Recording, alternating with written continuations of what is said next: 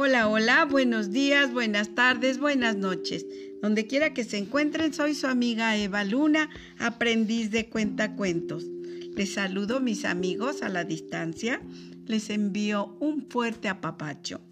Hoy mis amigos les voy a contar una poesía del libro titulado El árbol que arrulla, que dice así, El árbol que arrulla, arbolito que zumbas, como una abeja cuando te mece el viento junto a la reja.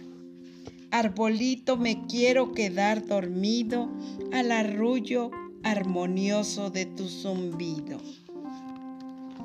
Siguiente. Cuadro. Pajarillo quietecito, mira que yo estoy pintando. Tus alitas como espuma, tu pico rojo y canela y tu precioso plumaje como flor de primavera. Y colorín colorado, este cuento ha terminado.